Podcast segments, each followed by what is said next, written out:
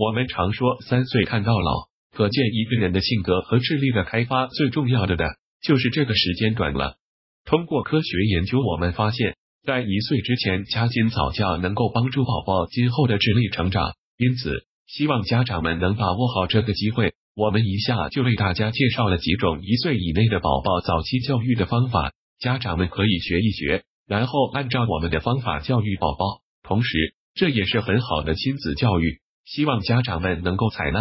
零至六个月，建立安全与依恋。家长在抚养这个月龄阶段的宝宝时，首先要满足其生理需要，这是最急促的任务。与此同时，也要关注宝宝的心理、智力发展。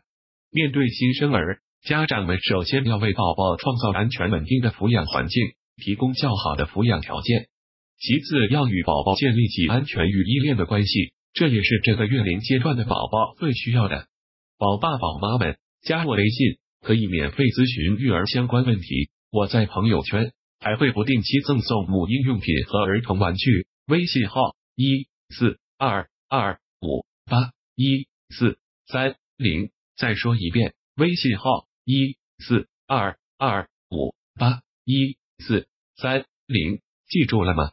一四二二五八一四三零。长期以来，宝宝的教育一直是以母亲为主体，而父亲经常是缺失的，因此需要提醒家长，在与宝宝建立起安全与依恋关系的过程中，父亲也要发挥起应有的作用，这样宝宝长大以后会更勇敢。七至九个月。好奇心萌发，这个月龄阶段的宝宝开始对外部事物表现出好奇，他们要开始学习爬行了。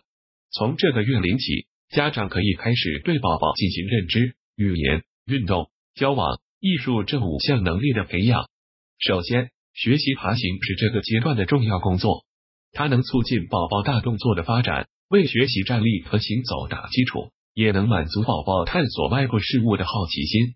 同时，宝宝的食指也开始分化了，家长可以对其进行精细的手部动作训练。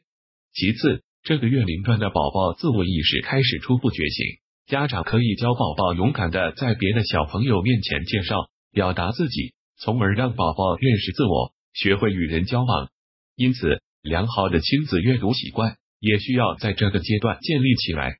家长可选择一些以图画为主、色彩鲜亮。纸质较硬、不容易被宝宝撕破的读物，用轻柔的语气为宝宝讲述书中的故事，能潜移默化的促进宝宝语言能力的发展。十至十二个月，激发探索精神进宝宝的认知能力，在这个阶段有了进一步提高。家长可以借助一些漂亮的玩具，教宝宝理解大小、里外等逻辑概念。宝宝的语言天赋也即将觉醒。七至九个月期间还只会说单音节，这个阶段的宝宝。开始从双音节发起进攻了。一岁以后，宝宝就将进入语言能力的爆发期。在这个阶段，家长应多多跟宝宝进行交流，为其语言的发展打好基础。家长要多观察宝宝，从宝宝的各类反应中寻找规律，学会从宝宝的哭闹、翻转等各类反应中读懂宝宝的需要。其次，要帮助宝宝形成稳定的生活规律，养成良好的生活习惯。总结。宝宝的身体健康和教育是最为家长们所担忧的了。我们在前几期中具体给家长们介绍了宝宝身体健康应该注意的事情。今天我们着重介绍了宝宝的早期教育问题，在一岁的不同周期内，介绍了不同的早教实施方法，能够详细的指导家长们给自己的宝宝开展早教活动，希望能够帮助到您。